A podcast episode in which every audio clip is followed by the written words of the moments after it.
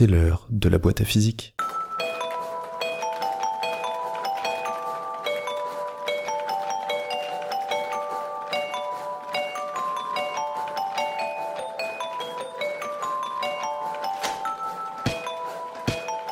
Bonjour à tous et bienvenue dans ce nouvel épisode de la boîte à physique.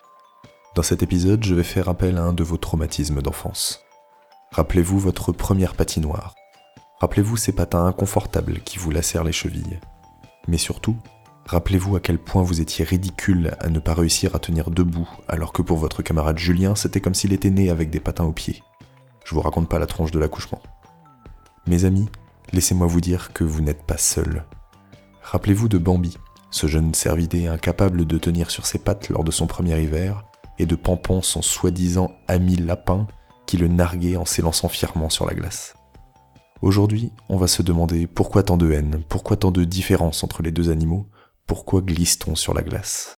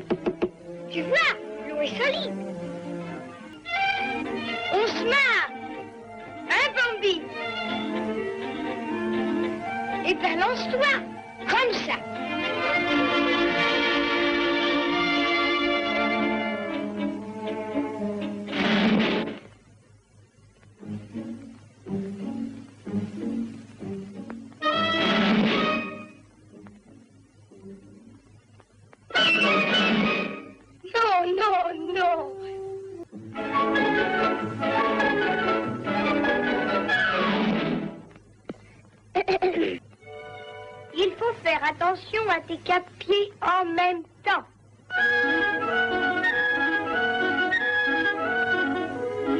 Oh, tu es embêtant, tu fais des nœuds.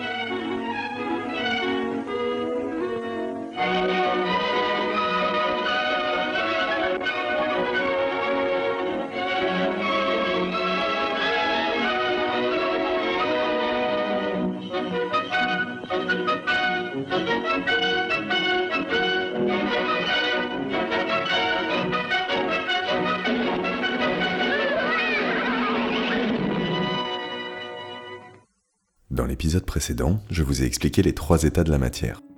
Le solide bien ordonné, le nazi des états de la matière. Le gaz, où c'est autant le bordel que pendant une conférence de presse de Fillon au milieu du Penelope Gate. Et le liquide, petit bras, à mi-chemin entre les deux. Je vous ai également raconté que faire varier la température permettait de passer d'un état à l'autre. La pression est également un autre facteur influençant l'état de la matière dans lequel on se trouve. Souvenez-vous, nous avons dit dans l'épisode 4 que la pression, ça veut dire que ça pousse. Eh bien, si on augmente la pression, on pousse sur les molécules, on les force à rester collées les unes aux autres plutôt que de bouger dans tous les sens en permanence.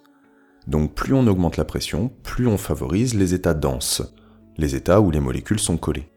Et pour la plupart des composés, l'état le plus dense est l'état solide, qui est aussi le plus ordonné. Donc la pression favorise la plupart du temps l'état le plus ordonné. Chaque état va alors avoir une gamme de température et de pression dans laquelle il va pouvoir exister. Par exemple, à la pression atmosphérique, la pression dans laquelle nous vivons, le dioxyde de carbone est gazeux jusqu'à moins 80 degrés Celsius, mais devient solide en dessous de cette température sans passer par l'état liquide. Par contre, si on descend la pression jusqu'à un dixième de la pression atmosphérique, alors le dioxyde de carbone est gazeux jusqu'à moins 100 degrés.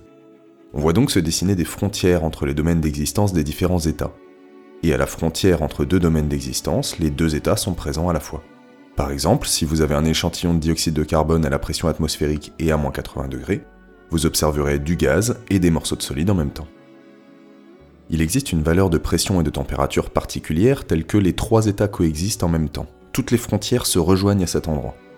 Ce point s'appelle le point triple et votre composé se présente à la fois comme solide, liquide et gaz ce qui s'apparente globalement à du liquide qui bout avec des morceaux de solide dedans. Enfin, il existe une deuxième valeur de pression et de température particulière, qu'on appelle point critique, au-delà duquel on ne peut plus distinguer le gaz du liquide. C'est une espèce de mélange entre les deux appelé fluide supercritique. Les positions de ces deux points particuliers ainsi que la forme et la disposition exacte des frontières entre domaines d'existence est spécifique à chaque composé.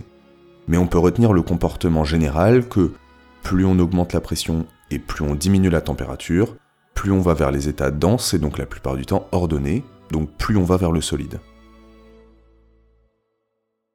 J'ai dit que la plupart du temps, l'état le plus dense est le plus ordonné. Mais l'eau, par exemple, ne vérifie pas cette propriété. Si vous posez un glaçon dans votre congélateur et que vous posez dessus votre Tupperware de 12 kg de couscous congelé, la température de votre glaçon ne change pas, et vous augmentez la pression qui s'exerce sur votre glaçon. Et pourtant le glaçon fond, il devient liquide. Pourtant on avait dit jusqu'à présent que augmenter la pression favorisait les états ordonnés. Alors pourquoi l'eau se comporte de la sorte? Les molécules d'eau sont composées d'un atome d'oxygène et de deux atomes d'hydrogène qui forment une espèce de V avec l'oxygène au centre et les hydrogènes de chaque côté. L'oxygène est un atome qui aime beaucoup les électrons, alors que l'hydrogène pas vraiment. Mettons deux molécules d'eau l'une à côté de l'autre, Jacqueline et Micheline. On va respecter la règle des opposés qui s'attirent. Jacqueline et Micheline vont s'orienter, se tourner de telle façon qu'un des atomes d'hydrogène de Micheline va se mettre en face de l'atome d'oxygène de Jacqueline.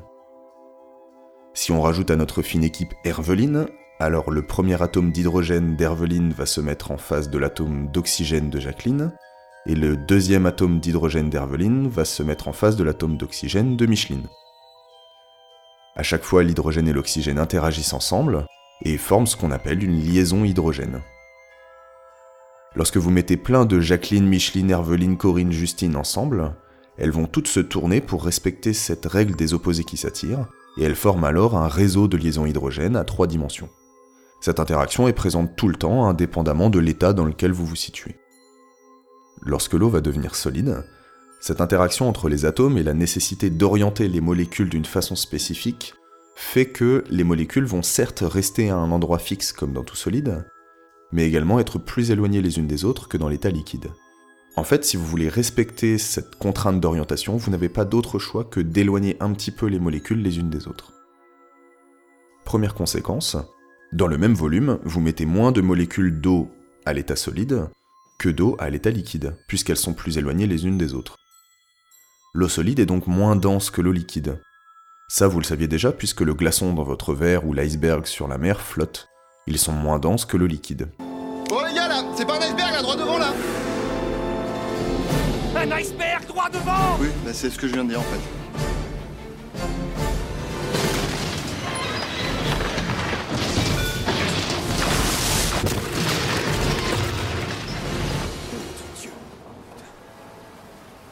On l'a rasé de près, dis donc. Rasé? Ah oui, bah non, on l'a pas rasé, on l'a carrément percuté là. Le bruit, le bruit, t'as pas entendu? C'était énorme bruit. Personne m'écoute dans les films de toute façon. Deuxième conséquence, augmenter la pression c'est favoriser les états les plus denses. Le plus dense pour l'eau c'est le liquide, et donc quand vous augmentez la pression, vous favorisez le liquide. Alors pourrions-nous expliquer grâce à ce comportement particulier de l'eau pourquoi Bambi se casse plus facilement la binette que Pampan? Pourquoi glissons-nous sur la glace? Premier effet possible, la température corporelle de Bambi et Pampan fait qu'ils réchauffent la glace avec leurs pattes, et donc ils la font fondre. Cette théorie semble plausible, mais elle n'explique pas pourquoi il y a une telle différence entre les deux animaux, et surtout elle n'explique pas le fait que nous réussissons à glisser avec des patins à glace ou des skis qui sont, eux, à la même température que la glace. Deuxième effet possible, les frottements entre la pâte et la glace échauffent la glace qui se transforme en eau. Mais alors ceci n'explique pas non plus pourquoi nous réussissons à nous mettre à glisser lorsque nous sommes à l'arrêt, ou à glisser à de très faibles vitesses. Troisième effet possible, lorsque vous posez une masse sur une patinoire, elle exerce une pression sur la glace, et plus la masse est importante, plus vous augmentez la pression. De plus, plus vous augmentez la surface de contact entre l'objet et la patinoire, plus vous répartissez le poids, moins vous appuyez fort sur la glace, moins vous augmentez la pression. C'est entre autres pour ça qu'on vous dit de vous allonger si vous vous retrouvez sur des sables mouvants ou de la glace fragile. En répartissant votre poids, vous avez moins de chances de passer à travers le sol parce que vous augmentez moins la pression appliquée sur le sol. Donc Bambi, qui est plus lourd que le lapin et qui a des pattes avec une plus petite surface de contact avec le sol que Pampan, augmente plus la pression sous lui et donc aurait plus de chances de glisser. Des études ont montré que même si cet effet existe et permet de se rapprocher un peu du point de fusion de la glace, il n'est pas suffisant. En effet, les patineurs qui ont une surface de contact très petite entre eux et la glace devraient a priori peser plusieurs tonnes pour réussir à atteindre le point de fusion de la glace rien qu'avec leur poids. Cet effet ne serait donc pertinent que pour de la glace déjà relativement chaude. Mais dans le cas où la glace sur laquelle Bambi et Pampan se baladent serait relativement chaude, il semble normal que le jeune fan tombe plus facilement que son ami lapin. En réalité, les chercheurs penchent pour un mélange entre ces trois premiers effets et surtout la présence d'un quatrième les molécules de glace à la surface ne peuvent s'accrocher à des copines molécules de glace qu'en dessous d'elles, pas au-dessus où elles sont en contact avec l'air. Elles seraient donc plus libres, plus fluides avec un comportement plus proche de l'eau liquide. Et elles constitueraient ainsi une espèce de tapis de billes sur lequel nous pourrions rouler. Mais a priori cet effet ne fait pas de différence entre Bambi et Pampan qui devraient glisser de la même façon. Donc en conclusion, il est possible que Bambi soit moins stable parce qu'il crée plus d'eau sous lui, parce qu'il est plus lourd et parce qu'il a des pattes avec une surface de contact plus petite avec la glace. Mais il semble plus probable que ce soit parce que son centre de gravité est tout simplement plus haut que celui du lapin, il est donc moins stable de base, et parce que, avouons-le quand même, Bambi a tout l'air d'être une grosse godiche. Quoi qu'il en soit, nous glissons sur la glace ou la neige à cause de la présence d'un très fin film d'eau présent à la surface. Si la présence de ce film n'est pas trop gênante pour des patins à glace, pour les skis, il peut devenir problématique. Si trop d'eau s'accroche au ski, celui-ci commence à rester collé à la neige, ce qui empêche de prendre de la vitesse. C'est pourquoi on farte les skis. On dépose sur le ski une graisse hydrophobe qui empêche l'eau d'accrocher. Nous verrons dans un prochain épisode pourquoi la graisse empêche l'eau d'accrocher. Cet épisode est terminé, merci de l'avoir suivi jusqu'au bout. Nous avons vu que la pression et la température sont deux facteurs influençant l'état de la matière dans lequel on se trouve. Plus on augmente la pression et plus on diminue la température, plus on est dans un état dense. Nous avons également vu que l'eau ne vérifie pas cette propriété. Si on augmente la pression, la glace devient liquide, même si ce n'est pas cet effet qui nous permet de glisser. Si l'épisode vous a plu, n'hésitez pas à le partager et à me mettre des petites étoiles sur iTunes. 200 000 pouces bleus, mettre 200 000 pouces bleus si vous avez des questions ou des remarques, je serai très heureux de lire vos commentaires et d'y répondre. A la prochaine pour un nouvel épisode. Kenavo